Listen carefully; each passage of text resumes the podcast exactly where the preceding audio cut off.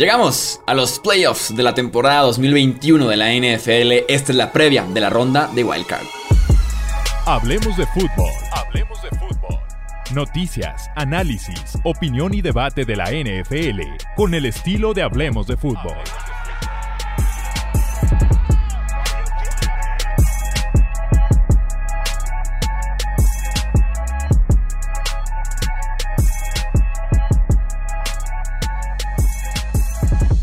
¿Qué tal amigos? ¿Cómo están? Bienvenidos a un episodio más del podcast Hablemos de Fútbol. Yo soy Jesús Sánchez, un placer que estén con nosotros. Tenemos seis partidos que analizar en esta previa, los seis primeros de los playoffs, el primer fin de semana, sábado, domingo y también el lunes de postemporada en la NFL. Va a estar bueno, va a estar bueno. Le doy la bienvenida a mis compañeros y amigos, Alejandro Romo y también Tony Álvarez. Amigos, ¿cómo están? Buenas. ¿Qué tal, Chuy? ¿Qué tal, Tony? Buenas noches. La verdad es que bastante bien, ya muy emocionado por lo que se nos viene el sábado con todos los playoffs de, de este 2021, la primera vez que, en la primera temporada que tuvimos 18 semanas y en la segunda que tendremos 7 equipos de playoffs por conferencia, ¿no? Sí, ¿qué tal, Chuy? Alex, un placer y, y la verdad es que sí emociona el hecho de tener este formato de playoff con un juego en lunes. Ya tal vez veremos quién se queja próximamente, ¿no? De que semana corta y que me toque jugar tal día, etcétera. Pero por ahora, al menos para efectos de televisión y atracción al público, está, está interesante. Dos el sábado, tres el domingo y uno el lunes. Sí, va a ser todo un éxito seguramente ese del Monday Night Football. Vamos a ir por orden de cómo se van a jugar los partidos, así que tenemos que arrancar con el Las Vegas visitando a Cincinnati sábado a las 3 y media de la tarde, hora del centro de México. Eh, ah, es que tenemos aquí equipos, unos que optaron por descansar en la semana 18 a su mayoría de jugadores importantes y otro que se la mandó a muerte en el cierre de campaña, ¿no? Tenemos que hablar obviamente del protagonista, ese partido que debe ser Joe Burrow que descansó justamente, pero venía de poner en dos partidos casi mil yardas, ocho touchdowns, cero intercepciones, terminó incluso líder de la NFL en porcentaje de pases completos y además en yardas por intento de pase. En ese sentido tenemos la superestrella del partido. Mi duda sería la forma en la que lo protegen, si realmente puede hacer esa magia, porque Cincinnati tiene la quinta peor inofensiva de la NFL en pass protection según PFF, número uno en capturas de quarterback permitidas y venimos de un Sunday Night Football en el que apareció Max Crosby, en el que apareció Yannick Ngakwe e incluso otros jugadores ahí en el front de los Raiders. Y precisamente por lo que estás comentando es por lo cual yo no descartaría a los Raiders, ¿no? Eh, sabemos que los Bengals tuvieron una temporada regular mucho más sólida que los Raiders, sin embargo, sabemos que ya a este punto el equipo con muchas veces más momentum, más ritmo, es el que se termina llevando el encuentro. Eh, por parte de Las Vegas, lo que vimos fue ganaron los últimos cuatro partidos de manera consecutiva, eh, sacando a dos rivales muy importantes y muy fuertes que creo yo que todos, eh, todos alrededor de la liga veíamos adentro de playoffs que eran los Colts y que eran los Chargers. Y de esa manera han estado sorprendiendo a la NFL. Eh, tienen un traen un juego muy intenso que vimos la semana pasada. La línea defensiva de los Raiders está capturando mucho al quarterback, pero sobre todo lo está incomodando en casi cada jugada. Eh, la línea ofensiva de, de, los Chargers la semana pasada se vio completamente dominada por este ataque de Max Crosby y Yannick Ngakwe. Y estamos hablando de que van contra los Bengals, un equipo que eh, toda la temporada se ha caracterizado por tener problemas para detener el especialmente, bueno, obviamente el blitz, pero algo muy particular es el foreman rush, ¿no? Que fue de la manera en la que los Raiders estuvieron incomodando eh, a Justin Herbert el partido entero. Aquí yo creo que lo, lo único que pudiera jugarle en contra de los Raiders es precisamente eso, la forma en la que obtuvieron su pase. Estamos hablando del último juego de la temporada, domingo por la noche, el hecho de ir a tiempo extra con todos sus titulares.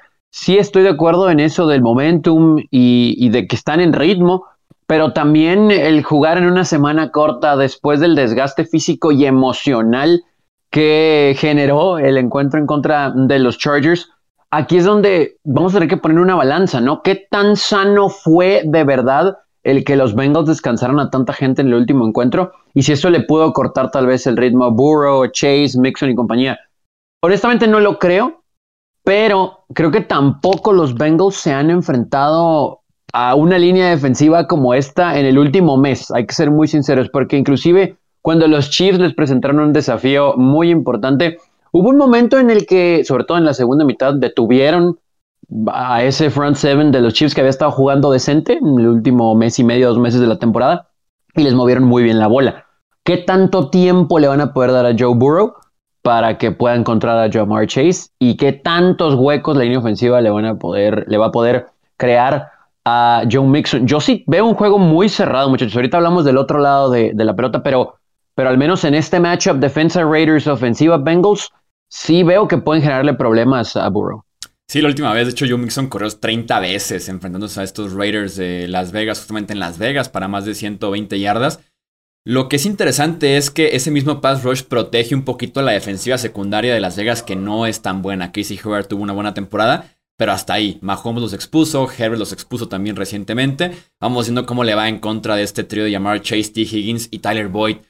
Del otro lado, tengo una estadística bien interesante que por ahí vi en NFL.com, que es cómo define Cincinnati a los tight ends rivales. 29 en recepciones, 28 en yardas y 21 en touchdowns. No le va nada bien cuando se enfrenta a tight ends dominantes, que lo es Darren Waller, que tal vez no brilló en contra de los Chargers viniendo de 5 partidos consecutivos de ausencia, primero por lesión en la rodilla, después por tema de COVID.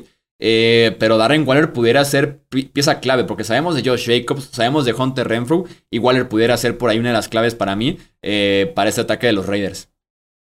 Y definitivamente eh, lo que tienen que hacer los Bengals es utilizar los matchups tan buenos que pueden llegar a tener y que pueden combinar moviendo a los receptores en distintas formaciones.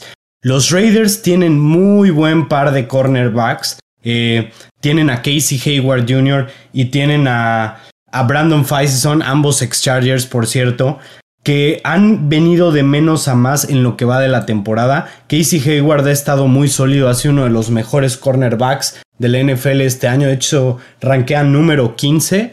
Eh, número 15 según Pro Football Focus. Y también por ahí tienen a otro cornerback que normalmente trabaja en el slot con Nate Hobbs, que ha sido el décimo mejor según Pro Football Focus. Entonces va a ser un macho bastante bueno entre los receptores de Cincy este, y la secundaria de los Raiders, ¿no? Aquí es cuando tenemos que ver de qué manera Zach Taylor va a aprovechar los, los mismatches que puede crear eh, en el partido. Y otra clave mm, eh, para este partido es Joe Mixon. Eh, Vamos a ver qué, tan, qué tanto puede establecer el juego terrestre. Eh, los Raiders perdieron una de sus piezas claves en, en Phylon, que tuvo un juegazo la semana pasada contra los Chargers. Eh, para, eh, justamente él sirve para detener la corrida. Y yo creo que Mixon va a estar pudiendo correr bastante cómodo entre la yarda 20 y la 20 de, del otro lado. Del otro lado de la pelota, yo creo que los Bengals van a tener que detener el juego terrestre con Josh Jacobs el equipo de los Raiders. Van a tener que hacer a los Raiders unidimensional y de ahí ya ver cómo esa combinación de juventud y experiencia que tienen en su front seven y secundaria vaya a poder o no tener a Darren Waller, Hunter Renfro y compañía. Lo menciono así porque creo que más allá del trabajo que hizo la secundaria de los Chargers en contra de Waller, no está al 100%. Y ahí va un poquito lo que mencionaba Chuy sobre la forma en que Raiders pudiera explotar esa posición, pero si Waller de verdad no está al 100% y los Bengals logran quitarle el juego terrestre a los Raiders, se le puede complicar un poquito el juego a Derek Carr. Tiene brazo, tiene la capacidad, sí, pero no sé si se han fijado, en el último mes hemos visto al buen Derek Carr. No se ha equivocado Derek Carr ni contra Denver, ni contra Cleveland, ni contra Indianapolis, ni contra Los Ángeles. Entonces, en Cincinnati, en lo que creemos será un ambiente hostil. Este equipo no gana un juego de playoff en 30 años. Entonces, yo creo que ni siquiera vamos a ver esa terrible situación que nos ha tocado en playoff, que la gente ni siquiera llena el estadio para ver a los Bengals en postemporada. Lo hemos visto en muchas ocasiones, yo creo que aquí va a ser muy diferente. El ambiente, hay sensaciones ahí que, que nos hacen pensar que tal vez esta generación de Bengals pueda ayudar. eso le puede complicar el juego a Derek Carr. Si es que los Bengals de verdad le quitan el juego terrestre a los Raiders. Me encanta el chiste de que ninguna persona en la historia ha mandado un mensaje de texto sobre una victoria de playoffs de los Bengals. No sé si lo has visto, que decían, su última victoria fue creo que en el 92 y los mensajes de texto a partir del 93 se mandaban. Entonces, podemos tener historia este sábado. Y es el debut de Derek Carr en playoffs, por cierto. Llegó a la NFL en 2014, pero no ha jugado un solo partido de postemporada. En la línea estaba. Inició la línea con los Bengals favoritos por 6 puntos y medio. Ya bajó. En algunos, en algunos lugares ya está en 5 y medio, 5 puntos, pero se mantiene Cincinnati eh, favorito. Seguimos el sábado a las 7:15 de la noche. Buffalo en contra de New England. Este partido que se va a jugar en Orchard Park, en Nueva York. Temperatura de hasta menos 16 grados centígrados, 30% probabilidad de nieve. Así que pudieran ser otra vez condiciones hostiles que pudieran emparejar un poco el enfrentamiento. Porque viendo otra vez ese partido de semana 16, se siente muy real a lo que vemos realmente en el papel. O sea, lo que estamos viendo en el papel con roster estadísticas se ve muy parecido a lo que fue ese enfrentamiento, ¿no? En el que la defensiva de los Pats cerró muy mal. No solamente fue Mac Jones el que vino para abajo en diciembre, sino la defensiva en general, que le permitió a Josh Allen su mejor partido tal vez del año con tres touchdowns y cero intercepciones. Em, y que Mac Jones contra la defensiva número uno de la NFL batalló un montón, ¿no? Con apenas 145 yardas y dos intercepciones. Muy diferente a como se dio aquel Monday Night en el que no se permitía prácticamente pasar por condiciones. Y en ese sentido se aprovechó de Inglaterra porque era un partido, un emparejamiento mucho más cercano a raíz del clima, que es la mejor carta tal vez de los Pats también este sábado por la noche. Pero yo creo que en un partido de postemporada no se pueden aferrar a hacer lo que hicieron la vez pasada de, de ¿cómo se llama? De pasar el balón tres veces, ¿no? Porque las ah, condiciones climáticas no, no van a ser iguales y obviamente no van a permitir lo mismo los Bills una vez más. Este partido está bastante complicado. Eh, definitivamente la balanza está a favor de los, de los Bills. Juegan en casa, eh, vienen mejor encarrerados. Y por el otro lado, New England viene de perder tres de los últimos cuatro partidos. Este. y, los, o sea, los tres partidos que perdieron fueron contra rivales con récord ganador. El partido que ganaron fue contra rival, contra el peor, contra el peor equipo del NFL eh, según su récord y posición del draft. Este, entonces, está complicado para New England. La, realidad es esa, ¿no? La inexperiencia que tienen eh, en el quarterback, eh, los pocos jugadores que tienen para hacer jugadas en receptores, pues, y realmente la experiencia que trae Buffalo con, con, esa defensiva que ya está bastante fogueada, que ya han jugado playoffs los últimos dos años y que vienen para arriba después de terminar la temporada como la defensiva número uno global. Yo creo que, yo creo que va a ser un partido bastante complicado para Mac Jones y compañía. Sí, va a ser un juego hasta cierto punto al principio creo cerrado, porque la defensa de los Patriots tiene también grandes jugadores y ha hecho un grandísimo trabajo, top 5 ahí en, la liga. Y como hemos visto, Josh Allen, Josh Allen en un juego sabemos que te puede lanzar para o 300 yardas y 3 touchdowns, o que él corra para dos y pase para otros dos, pero también va a tirar una o dos intercepciones, van a detenerlo.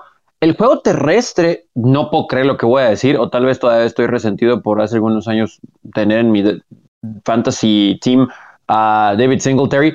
Pero este juego terrestre, quitando a Josh Allen, sí le ha ayudado en puntos de la temporada. Entonces vamos a ver qué tanto se puede recargar en eso. La única diferencia es que si Josh Allen necesita lanzar la pelota y comprar tiempo con sus piernas, tiene receptores de mucha experiencia que le pueden complicar a los Patriots en la secundaria. Del otro lado, si los Bills detienen el juego terrestre, que no hay que confundirnos, creo que sí va a ser la prioridad del ataque de New England, pero si detienen a este juego terrestre, van a tener que forzar a Mac Jones a ganar el juego. Y me parece que por las condiciones, que por cierto creo que desde preparatoria Mac Jones no estará en un juego con esa, no estaba en un juego con esa temperatura. Eh, sí creo que veremos el novato Mac Jones. Eh, no estoy diciendo que va a tirar tres intercepciones, pero ciertas decisiones, ciertos detallitos, creo que ahí pueden ser los factores determinantes al final del juego. Creo que sí va a estar cerrado, pero al final los Bills se despegan y lo van a ganar. Sí, no, y que Mac Jones, no sé si coincida con el cierre de campaña, si realmente es el clima, pero diciembre fue fatal para Mac Jones después de tener un octubre decente y un noviembre bastante bueno, creo yo. Eh, yo aquí creo que me voy un poquito más alejado de lo que ustedes lo ven. Yo no veo a los Pats cerca en este partido. Creo que no tienen cómo cubrir tantas opciones aéreas que tiene Buffalo. Si de por sí en semana 16 tuvieron un montón de problemas, eh, incluso con las ausencias de Cole Beasley y de Gabriel Davis, Aquí están completos. Stephon Dix, Sanders ya no está en la lista de lesionados. Regresan Beasley y Davis ahora sí para enfrentar a los Pats. Isaiah McKenzie, que fue quien los destrozó la semana el 16. Tienen 13 cuestionables, incluyendo a Donta Hightower, por ejemplo. Jalen Mills, su esquinero número 2, está en la lista de COVID-19. Quién sabe si va a salir, nos entraremos antes del partido. Lo cual te deja una secundaria de JC Jackson, eh, Joe Juan Williams, Miles Bryant. Entonces no veo a esta defensiva secundaria de los Pats a la par de los receptores y de Josh Allen. Y si la estrategia de Nueva Inglaterra se puede tratar de limitar posesiones con juego terrestre para que el partido se juegue realmente de poco intercambio, como si fue aquel partido de la semana 16 en la que Buffalo no despejó ni una sola vez en todo el partido, eh, tendrían que correr muy bien la bola, muy, muy bien el, el ovoide, una planeación muy buena por parte de Belichick y compañía. Eh, y como les digo, sinceramente, a los Pats los veo no tal vez el que menos chances tiene, llegaremos ya tal vez al Chiefs Steelers por ahí, pero sí es de los equipos que menos oportunidad le veo de avanzar a, eh, a la ronda de divisional. Estoy de acuerdo, de hecho yo creo que fuera del Pittsburgh contra Kansas City, yo creo que este es el partido donde está más cargado hacia un lado. Y de hecho me sorprende que Las Vegas tiene eh, a Buffalo menos 4, Buffalo favorito por 4 puntos, eh, a mí me parece mucho más claro el favorito en este partido que en el pasado, que la línea estaba en 5 o en 6, ¿saben? Este, yo, yo no creo que vaya a ser una paliza, no creo que vaya a ser un marcador muy despegado, pero no me sorprendería ver ganando a los Bills por 10 puntos este partido. Sí, algo así también. Creo que pudieran jugar con el marcador los Bills al principio, pero al final sí lo veo por dos eh, posesiones. Ahora nada más una estadística muy curiosa, ¿no? Digo, siempre, siempre vamos a enaltecer lo que haga Bill Belichick porque se lo ha ganado. Pero en playoffs contra equipos que ya le han ganado en temporada regular, tiene récord de 3-7 y ha perdido 5 al hilo. Entonces, esa estadística está muy interesante.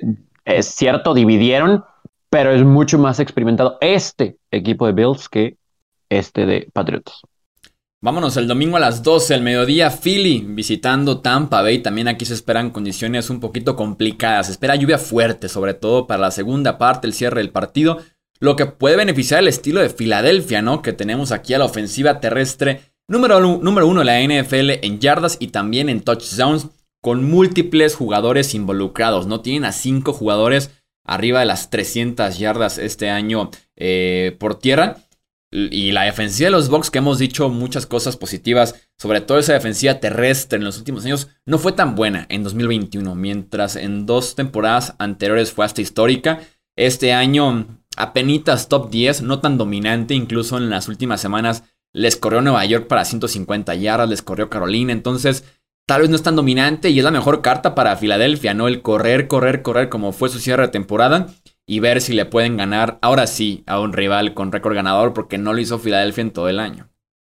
Estoy de acuerdo con lo que dices y realmente ha sido la identidad ofensiva de los Eagles y creo yo que si las condiciones les están dando esto, se tienen que tomar ventaja, ¿no? Eh, esto ha sido lo que los ha hecho ganar, lo que los metió a playoffs, deben de mantenerse eh, bajo este estilo. Sin embargo, yo no sé si va a ser suficiente.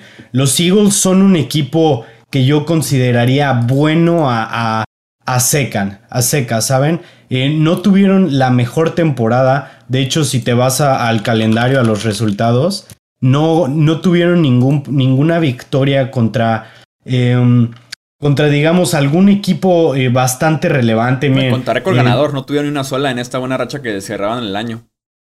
¿Perdón? No tuvieron una sola victoria contra equipo con récord ganador en todo el año. Correcto, ves, le ganó dos veces a Washington, eh, una vez a los Giants, le ganaron a los Jets, eh, le ganaron a los Broncos, le ganaron a los Saints, podrías decir que es el, el mejor equipo al que le ganaron en, en temporada, le ganaron a los Lions, a los Panthers y a los Falcons. Ninguno de esos equipos, eh, te digo nada más, los Saints es por el único equipo por el que podrías hacer un caso así de fue una victoria buena y eso estamos hablando de que fue el 21 de noviembre. Los Eagles han ganado y están en playoffs realmente porque juegan en la peor división de la NFL actualmente, creo yo, una de las peores divisiones de, la NFL junto con la AFC Sur.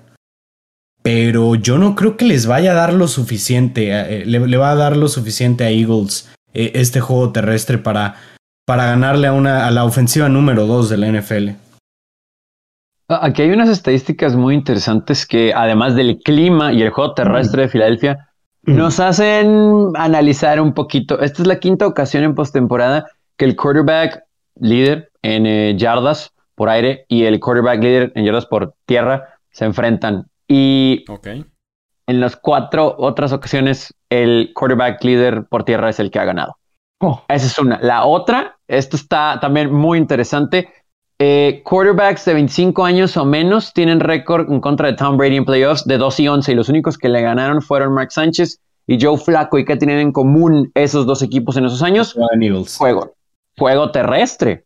Muy buen juego terrestre. Ese equipo eh, de los Jets con Mark Sánchez tenía muy buen juego terrestre y recordarán a Ray Rice corriendo por todos lados en Gillette Stadium. Entonces, en aquel juego de Wildcard. Ahora, con eso dicho, con eso dicho, Tom Brady no juega defensa. Entonces, esta defensa de los Bucks que se ha visto porque tampoco ha sido tan exigida en el último mes, me parece que eventualmente, como lo decía Alex, va a llegar un momento en el juego en el que tal vez una 3 y fuera, por el mismo caso de inexperiencia de Hurts, etcétera, y de la experiencia de esta defensa de los Bucks, le va a dar una posición, una posesión extra a Tom Brady. Y a pesar de no tener a Antonio Brown y a Godwin, eh, no importa, no importa, va a encontrar a alguien. Y aunque el juego esté muy similar al que vimos la temporada pasada en contra del Washington Football Team, creo que al final los Bucks lo van a ganar. Tal vez no sea paliza, tal vez esta, esta defensa se las va a ver negras en contra del juego terrestre de los Eagles, pero al final es mejor equipo Tampa Bay y lo van a sacar en casa.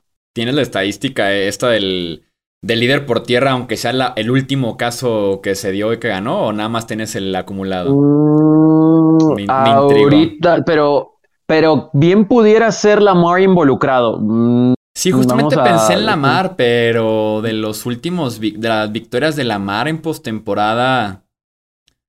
¿Cuál es? Sí, bueno, no, no, no. Sí, Lamar no ha ganado, es cierto, es cierto, es cierto. No, sí, ya ganó las, la temporada pasada, ya ganó. Le ganó a los Titans, pero tan no iba a ser, no, era el líder aéreo. Tal vez un Michael Vick pudiera estar interesado eh, eh, por ahí en la estadística. Pues sí le puedo haber ganado. Eh, ¿Sabes qué? Esa tiene que estar sin verla, estoy casi seguro la que le ganó a Brett Favre en un juego de Walker. Estoy, pero así segurísimo que esa, esa va. Esa tiene que estar ahí. pero ahorita, ahorita, ahorita, ahorita. ahorita Voy a pensar. Por mientras, justamente hablando del coreback corredor, intriga, ¿no? La inexperiencia de Jalen Hurts. Que tal vez pudiéramos verlo como por los dos lados, ¿no? Como la inexperiencia de Jalen Hurts contra esta defensiva tan experimentada, con tantos jugadores y aparte entrenadores que son tan buenos y que conocen prácticamente todas. O también pudiéramos verlo como el factor Taylor Heineke, ¿no? De lo desconocido, de la sorpresa, de no perder absolutamente nada y salir a jugar porque está jugando bien. Está jugando bien en ese sentido eh, Jalen Hurts. Eh, lo que sí es que me da la impresión, a ver si ustedes la comparten, me sigue dando la impresión de que tendremos unos box mucho más intensos en postemporada. Siento que no estaban en neutral en temporada regular, pero tampoco estaban en quinta velocidad con la acelerador a tope. O sea, siento como que estaban por ahí un cruising, como le dirían, llevándosela tranquilo. Y en postemporada siento que le pueden elevar el, nivel y decir, ah, caray, estos Bucks ahí estaban todo el tiempo, pero faltaba verlos en postemporada. Más un equipo veterano que se la puede llevar más tranquila en temporada regular, sabiendo que van a estar en playoffs y que ahí es lo bueno. Y que ya la temporada pasada eh, justamente se aplicaron y ganaron el Super Bowl. Creo que podemos ver en ese caso con los Bucks. ¿eh? me intriga mucho que, digamos, esta ofensiva y esta defensiva están para todo. Fíjate, yo he pensado lo mismo y los Bucks van a ver muy beneficiados de que la Bonta David vuelve de, estar lesionado. Y por ahí un jugador que nos ha quedado de ver muchísimo esta temporada de parte de la defensiva de los Bucks es Devin White, ¿no? Que qué importante fue la temporada pasada en los playoffs, que fue yo creo que la estrella en los playoffs de parte de la defensiva. Y me gustaría ver lo mismo de Devin White este, eh, este año, ¿no? Le ha faltado intensidad, ha fallado muchísimas tacleadas y también no ha estado haciendo la cantidad de turnovers. De hecho, según Pro Football Focus, ha sido uno de los peores linebackers de toda la liga. El linebacker calificado número 80 de 88 lo cual te habla de que realmente tuvo una temporada para llorar. Sin embargo, al igual que el año pasado, yo creo que podemos ver ese, ese salto que dices, ¿no? Que hacen, que, que hacen los Bucks de, de intensidad, ¿no? Si, si su defensiva secundaria se puede comportar bien y estos linebackers pueden jugar a, su nivel habitual, híjoles, yo creo que Tampa Bay sería el equipo más dominante. Me encanta porque rápidamente sobre Devin White para complementar lo que dices, en contra de los Jets que permitieron 150 yardas terrestres contra desconocidos, eh, le preguntaron a Devin White si estaba lesionado. Así como de que jugaste tan mal, ¿estás lesionado? Y el tipo se dijo, no, simplemente jugué fatal, pero estoy al 100%. Entonces te dice de cómo estaba el nivel de Devin White en ese momento. ¿Tienes la estadística, Tony, o vamos a buscarla después? Creo que se las debemos porque me sale todo, pero por ejemplo, estaría involucrado Colin Kaepernick, exactamente, sí, que me imagino que se pudiera hacer en contra de Aaron Rodgers en 2013, San Francisco, que se cargaban a los Packers. Y, sí, y seguramente podría estar involucrado también Steve McNair, muy atrás, muy atrás. Tal vez un Randall Cunningham, un Dante Culpepper. Sí, no, hay que, hay que buscar Algo estadística. Así. porque hay que buscar los matchups, ¿no? De, de, Híjole, sí, sí, sí, está, está, está muy buena, está muy buena. Pero estoy seguro que tiene que estar involucrado eh, por ahí Michael sí. En las apuestas está Tampa favorito por 8 puntos y medio. Es la segunda línea más eh, amplia de esta ronda de comodines. Vamos al platillo principal. Creo yo que la atención de los medios nos lo dicen, las líneas nos lo dicen, es la más cerrada que es la visita de San Francisco a Dallas. A las 3 y media de la tarde el domingo, tres puntos favorito Dallas en este enfrentamiento. Así abrió y así se ha mantenido todavía a lo largo de la semana. El clásico de los 90 en la postemporada que tuvimos una y otra y otra vez en los playoffs. Nos lo vuelven a dar estos dos equipos en 2021. Que creo que pudiéramos irnos aquí como con los picks más variados según he estado viendo en televisión y también en redes sociales. De hecho, ¿no? Yo creo que es el partido más difícil de definir porque, pues realmente, ¿qué? O sea, híjole, los Niners son, un equipo bien impredecible. O sea, bien impredecible en el aspecto de que los, Cowboys de, repente salen, una semana a hacer 50 puntos, la siguiente semana apestan y la siguiente semana vuelven a hacer 50 puntos, ¿no? Entonces, quién sabe. Este partido va a estar muy, muy complicado. Obviamente, el edge, la ventaja en la posición de quarterback, la más importante del juego, la tiene Dallas definitivamente, pero creo yo que pueden dominar los Niners con el juego terrestre por el otro lado. La defensiva de los Cowboys ha sido bastante decente esta temporada. Eh, ha sido, ha sido muy buena la defensa de los Cowboys. Ha hecho muchos turnovers, pero yo no sé qué tanta facilidad vayan a tener tratándose de detener un equipo completamente terrestre como lo son los Niners y cómo vayan a poder detener, primero que nada, a George Kittle, que creo yo que los Cowboys no tendrían una respuesta, digamos, en concreto ante él. ¿Y de qué manera piensan frenar a Divo Samuel? Porque es un equipo, los Cowboys, que sí defienden bien, pero que esta clase de jugadores son los que se les indigestan muchas veces, los que le causan problemas. Ahora, yo no sé si por lo que no vimos a Kittle la semana pasada, que tanto el game plan vaya a ser similar de la defensa de los Cowboys en ese sentido, porque ya nos dimos cuenta que si no está Kittle involucrado, pues al menos la semana anterior Jimmy G hizo un muy buen trabajo de encontrar a Jenkins, ¿no? Eh, entonces, vamos a ver si ahí con, ahora sí que la multifuncionalidad de Devo Samuel sea suficiente para generarle problemas eh, por, aire, por aire y, por tierra a esta defensa, que ya hemos hablado muchas veces de ella, ¿no? Muy buena, muy buena, pero ah, cómo se come yardas. Entonces, hay que esperar y, y honestamente, para este juego yo no confío en Jimmy G pero va un poquito de la mano con lo que ahorita mencionaste, Chuy. ¿de veras confiamos en Dak Prescott? Sobre todo con esta muy buena defensa de los 49ers. Yo creo que este juego va a estar muy cerrado, tal vez no por las razones que quisiéramos, tal vez las defensas sean las que se vean mucho mejor, pero no me extrañaría que este jueguito se vaya a tiempo extra. Al final, creo que los Cowboys tienen más talento. Creo que en un duelo mano a mano en el que lo tenga que ganar Dak o Jimmy G, me inclinaría por Dak. Pero si Dak tiene una intercepción en un two-minute drill, no me extrañaría tampoco, ¿no? O sea. Es que también podemos ver en la parte de que eh, Jimmy G pudiera ser como el coreback ideal para esta defensiva por lo errático, ¿no? Esta defensiva que sí es la 29 en yardas permitidas, pero que cada semana nos dan una o dos intercepciones, el tema de capturas de coreback, un fumble. Eh, recordemos que no está todavía al 100% el pulgar, entonces bien pudiera ser esta defensiva de las como que la ideal para poder enfrentar a Jimmy Garoppolo y provocarle los errores que terminan con San Francisco hundiéndolos, ¿no? Que van muy bien remando con el juego terrestre y por ahí llega la intercepción de Jimmy Garoppolo. Con todo y que sí jugó muy bien en contra de los Rams en el cierre, pero tuvo una espantosa eh, primera parte.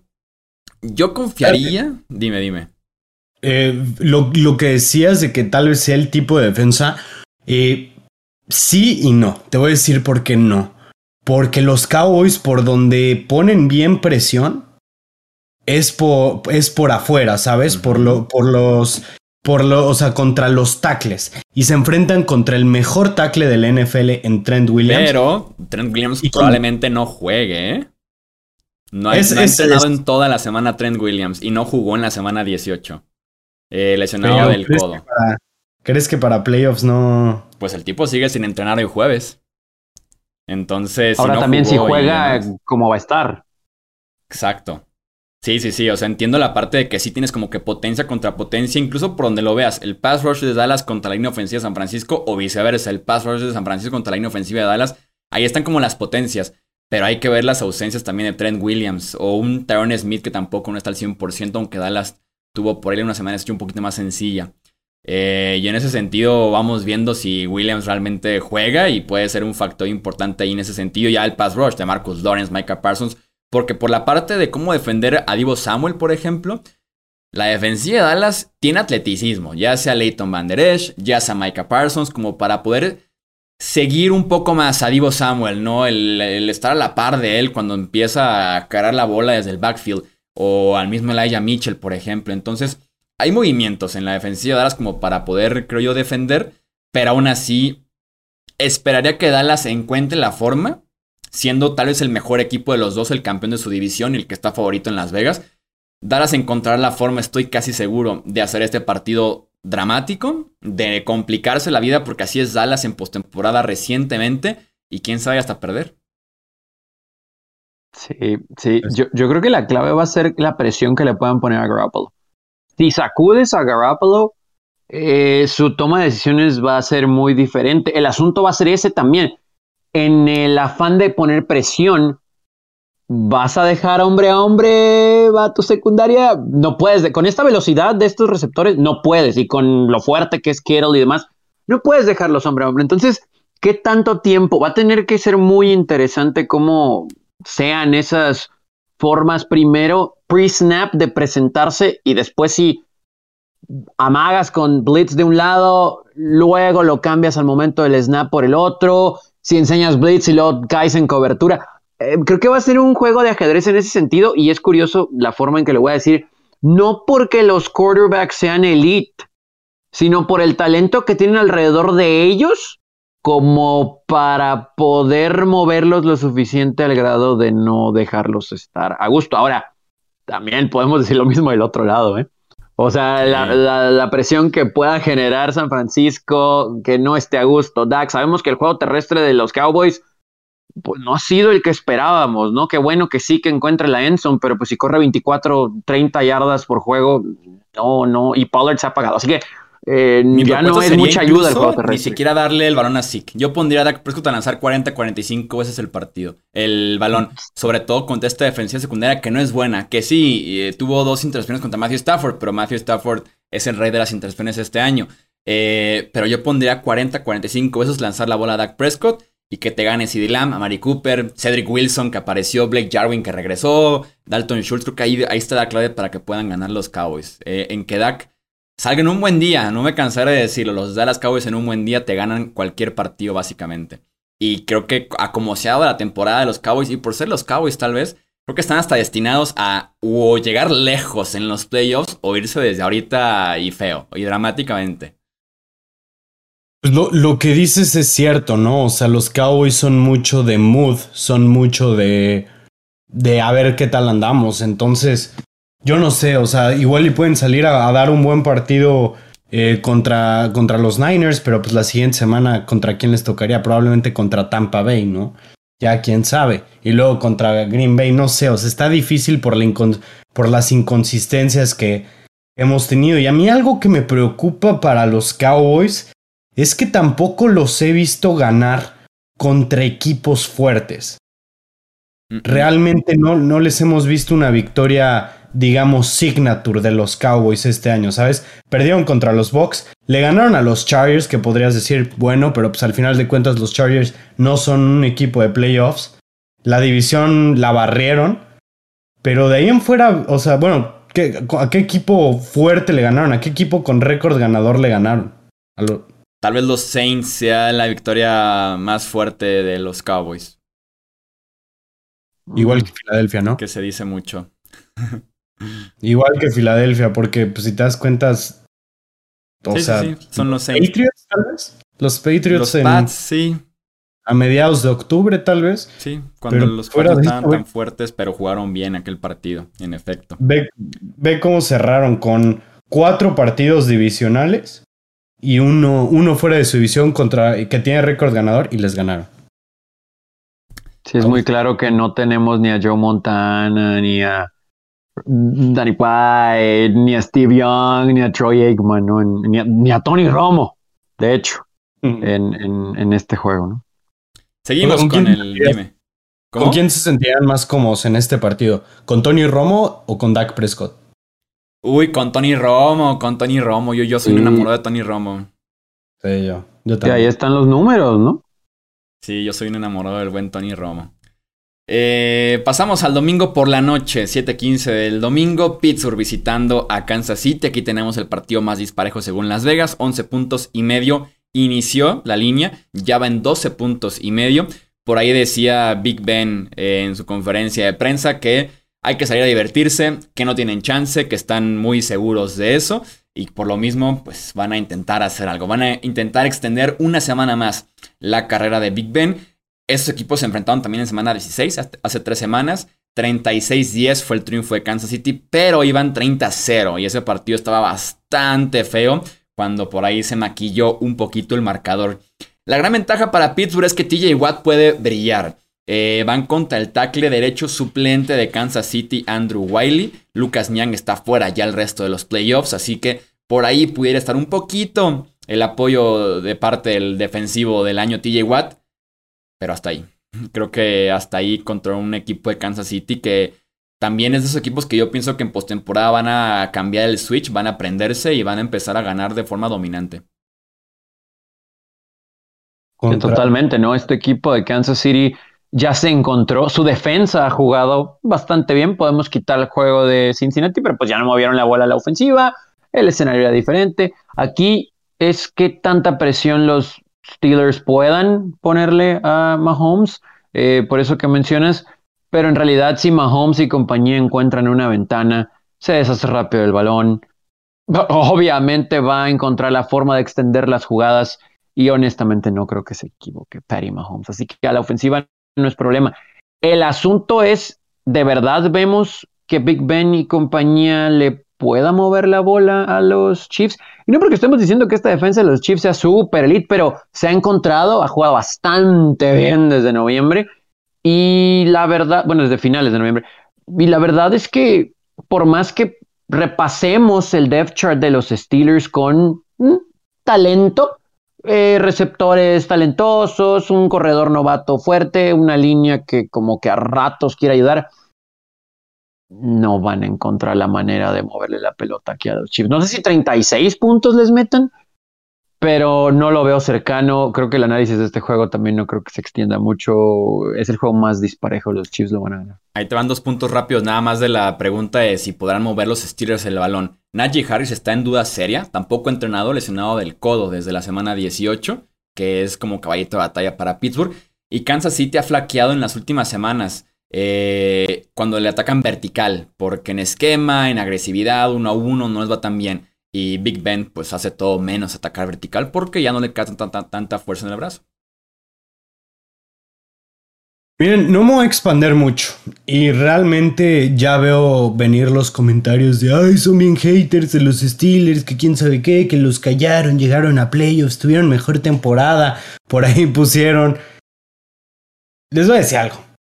Miren, no quiero ni siquiera dedicarle el tiempo suficiente porque no creo no creo que vayan a, dar, vamos, ni siquiera un, desempeño decente. Yo pienso que los van a destruir. Eso es, eso es lo que creo. Digo, hay milagros y llegan a ver y pasan muchas cosas que, bueno, uno luego no se explica. Y que muchas veces la motivación de, por ejemplo, que Rotlisberger se esté retirando y así puede darles un boost.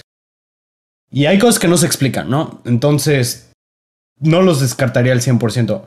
Pero lo que sí puedo decir es qué mentalidad tan mediocre tiene Ben Roethlisberger. Mm. Perdón, que, perdón, que, perdón que lo diga de esa manera y ya sé que se me vienen los comentarios negativos, pero les voy a decir algo. Cuando se traían la rivalidad, que eran los dos mejores equipos, New England con, con Pittsburgh, los comentarios de Roethlisberger eran, nosotros somos como sus hermanitos chicos. Eh, intentamos ser como ellos, que quién sabe qué.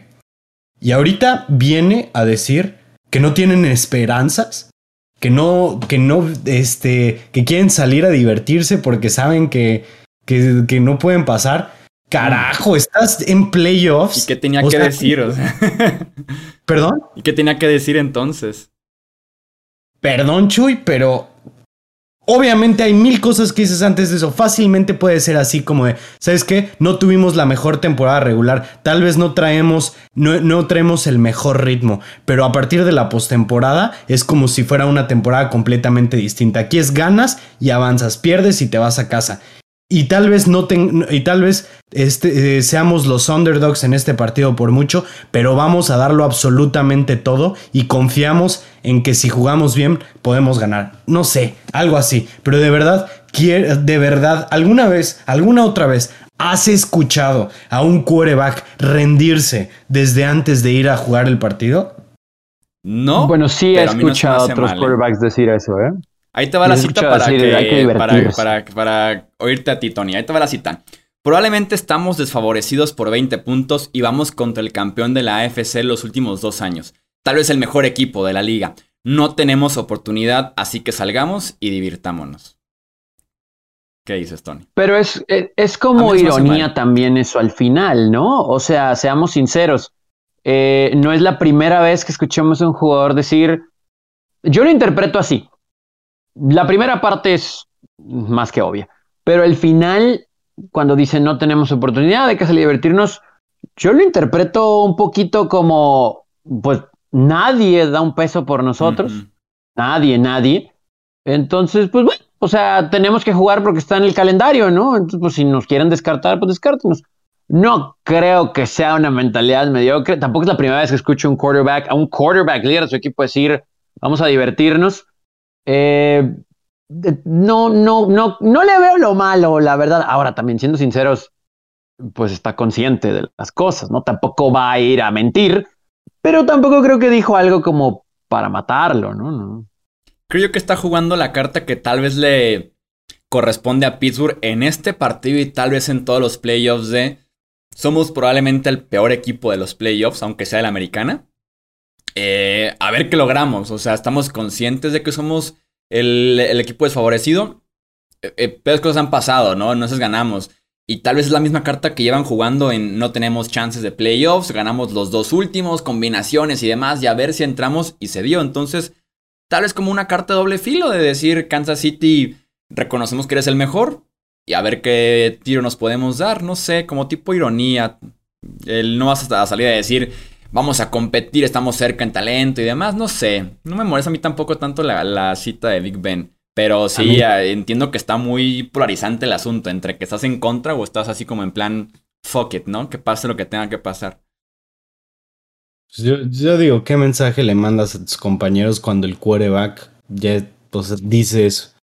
Y por ejemplo, fue muy diferente el mensaje de Deontay Johnson, ¿eh? Deontay Johnson dijo cosas eh, completamente diferentes. Dijo, una vez que ganemos, no regresen a nuestro tren. Recuerden todo lo que están diciendo en esos momentos. ¿Ves? Eso es exactamente lo que. Eso va para ti, Romo. Eso es exactamente lo que, lo que, ¿cómo se llama? Lo que tienes que decir como quarterback. Tienes que expresarle confianza a tus jugadores. Tienes que ser el líder. Tienes que darles algo por qué pelear, ¿sabes? Pero bueno. Yo creo que es diferente lo que diga en el vestidor, ¿no? Además, siento que los dos llegan al mismo lugar por diferente camino. ¿eh? Yo sí lo veo medio irónico lo de, lo de Big Ben al final. A ver qué pasa con la magia de Big Ben, si se puede extender una semanita más. Eh, cerramos con el Monday Night Football, el primer partido de playoffs que tenemos en este formato el lunes por la noche. Rams recibiendo a Cardinals. La línea empezó menos 5 para Los Ángeles. Ya bajó un punto. Van en menos 4. Aún así son eh, favoritos. La estadística random del directo aquí lo tengo, ¿eh? La viene NFL. Los Rams tienen récord de 9-0 cuando Matthew Stafford tiene rating de 100 o más puntos. Arizona, cuando Kyler Murray tiene récord de 100 o más puntos, 8-0. Ahí tenemos a los ¿quién va a tirar Exactamente. ¿Quién va a tirar la intercepción, no? o quién... Ahora, la clave es esto si pueden detener los juegos terrestres, que me parece más podría ayudar el de Arizona, eh, todo va a recaer en los brazos de estos amigos. Y si recaen en los brazos de estos amigos, se van a equivocar. Kyler Murray nos ha demostrado en las últimas semanas que por querer hacer mucho, ya no sé si darle pase libre, porque creo que no está al 100%, pero creo que ya no le podemos dar ese pase libre. Se ha equivocado con Hopkins ahí, pudiéramos verlo de otra forma, pero esta secundaria de los Rams es muy buena. Ahora, si la secundaria de los Rams va a defender como defendió en los últimos minutos del juego en contra de San Francisco en tiempo extra, entonces sí va a estar muy complicado. El asunto aquí es que Kyler Murray con sus piernas sí le puede generar problemas a esta defensa de los Rams. Aún así, espero que los Rams salgan con otra cara porque están en casa, porque no se vieron bien la semana anterior, a pesar de que podemos decir que lideraron gran parte del juego. Y esto es un dato curioso, por X o Y, este es el quinto juego de postemporada que se lleva a cabo el lunes. Y en eh, tres de los cuatro anteriores, los Rams también estaban involucrados. Y fíjate que esa defensiva de los Rams que mencionas, que se vio fatal, se pudiera ver peor, porque puede que estén sin sus dos safeties titulares en este partido. Fuller está ya descartado por lesión en la rodilla que sufrió justamente en contra de San Francisco. Y Taylor Rapp está en la protocolo de conmociones. Entonces falta ver si lo liberan. Y por lo mismo regresó con 37 años eh, de edad y dos temporadas sin jugar. Eric Weddle, un gran conocido tuyo, Tony, regresó con los Rams después de no jugar 2020-2021. Está de regreso en playoffs. Le dijeron, ¿estás en forma y puedes jugar? Dijo que sí firmado y al parecer va a jugar Eric Weddle, lo cual me preocupa bastante. Sí, o sea, si está en forma física, tal vez, pero en forma para jugar fútbol americano. O sea, e-, ese sí puede ser un problema. O sea, más allá de lo que hemos visto de los Cardinals que nos ha preocupado bastante, si no están estos jugadores y todo va a depender de Jalen Ramsey, ok, cubre a Hopkins, está AJ Green. Y, y que Hopkins no juega, está descartado también. Uf, imagínate. No, no, no, no, no, no. Eh, hay, muchos ingredientes. Sí. ¿Qué dices tú, Romo? Uno de los partidos más difíciles de, de determinar. Pero mira, al igual que la temporada pasada, que el cierre que se definía que era win or go home entre estos dos equipos, McVeigh le ganó a. McVeigh le ganó a este. a Cliff. Y creo que va a ser la misma situación. Eh, a los Cardinals se les acabó la magia. Tuvieron un buen partido de sus últimos cinco partidos, los otros cuatro los perdieron. Incluyendo contra Detroit, siendo uno de los peores equipos en la NFL. A mí en lo particular no me gustan, no me gustan ya los Cardinals. Siento que fueron un equipo que se desinfló por completo. Empezaron la temporada que 10-2. El último invicto incluso me acuerdo que lo perdieron contra ah, Green Bay. El, último invicto, este, e, em, empiezan la temporada 10-2 y después pierden 4 de los últimos 5. Eh, eh, no, espera. A ver, 1, 2, Ganaron en contra de Dallas en el cierre, pero... Ah, perdieron, contra los Rams, perdieron contra los Lions, perdieron contra los Colts, ganan en Dallas, digo, ajá, sí, ganan en Dallas y pierden contra los Seahawks en casa. Es un equipo que igual le ganaron a los Cowboys porque posiblemente los Cowboys no traigan nada. Eh, o porque salieron a dar muy, muy, mal partido, igual y jugaron bien. Pero ya, los, los Cards son un equipo en el que no puede, en el que no te puedes fiar creo yo. Y a pesar de que los Rams también han sido inconsistentes esta temporada, me parece que son más clutch al momento de sacar los partidos clave. Los Rams también tuvieron su racha de tres victorias, eh, tres, tres derrotas, perdón, consecutivas, pero después tuvieron cinco victorias consecutivas y bueno, cerraron con una derrota, pero muy peleada. Y que justamente esa victoria de Arizona para cerrar en contra de Dallas es el mejor partido que hemos visto a Murray desde que regresó de lesión. Eh, James Conner está prácticamente descartado para este partido. Chase Edmonds está en duda. Sus dos running backs que tienen que ser eh, claves. Recordemos que en el último partido Aaron Donald en la semana 14 en contra de Arizona acabó con Murray. Tuvo tres capturas, tres tacleos para pérdida de yardas, otros tres golpes al quarterback y prácticamente es la jugada con la que se llevan el triunfo en ese momento los eh, Rams. Y vamos viendo también si Chandler Jones se puede aprovechar de una línea ofensiva de los Rams que está bien calificada, pero que constantemente juega mal. No sé cómo no coincide tanto estadísticas con calificaciones en ese, en ese aspecto. Yo les preguntaría para cerrar con análisis de los Rams en contra de Cardinals, lo cual sorprende porque si lo planteas de forma negativa hace 3-4 meses ni te la crees. ¿En quién confiarías más para este partido? Si fuera tu coreback, ¿en Matthew Stafford o en Kyler Murray? Matthew Stafford, definitivamente. y, y el factor es Cooper Cup, creo, ¿eh? En contra de Arizona, en semana 14, 13 recepciones, 123 yardas y touchdown. No pudieron con ¿va a jugar este. ¿Va a jugar este de Andrew Hopkins o no? No, está descartado. ¿Ya de plano? Híjole, no. No, definitivamente los Rams. Este. Ve, y, y, a tu pregunta, sé que las estadísticas no lo son todo, pero yéndonos rápido. Kyler Murray, 3.800 yardas, claro que se perdió un par de partidos. 24 touchdowns y 10 intercepciones. Matthew Stafford, 4.886 yardas, 41 touchdowns y 17 intercepciones. El líder de la NFL en intercepciones, Matthew Stafford, este año. Tuvo 17 touchdowns más y 7 intercepciones más. Este, pero aún así creo, creo que fue mejor. Este, no, definitivamente yo, yo iba con, con, Matthew Stafford en esta ocasión. Y me gusta mucho Kyler Murray, pero siento que es muy inconsistente. A veces sale a jugar como superestrella y también a veces sale a ser el jugador más gris en el campo. Sí, creo que ha querido hacer poquito de más y la verdad es que sí, yo también me quedo con Stafford. A lo mejor va a ser un juego muy bueno, cerrado, etcétera, pero al final creo que sí lo ganan los Rams. Y lo que decía Alex ahorita, creo que el factor McVeigh tiene algo que ver. Eh, después de lo que vimos la semana anterior, creo que se va a ajustar, ¿no? Pero estadísticas que a nadie le importan. En las últimas ocho temporadas, seis veces se han enfrentado equipos de la misma división y el que no gana la división ha ganado cinco de seis. Oh, hay cosas muy interesantes en estos jueguitos de playoff entre rivales de división. Y tiene récord de 8-1 Arizona jugando de visitante este año. Y, los Rams le han ganado nueve de los últimos diez a los Cardinals. Es que en ese, oeste, no sé por qué cada quien tiene como su respectivo hijo. No entiendo cómo no se pueden simplemente emparejar entre ellos. O sea, los Rams tienen que ser padres de los Cardinals, los Cardinals de Seattle, pero los Rams también de Seattle, pero Seattle de San Francisco. O sea, no sé por qué en el oeste no es normal esa división.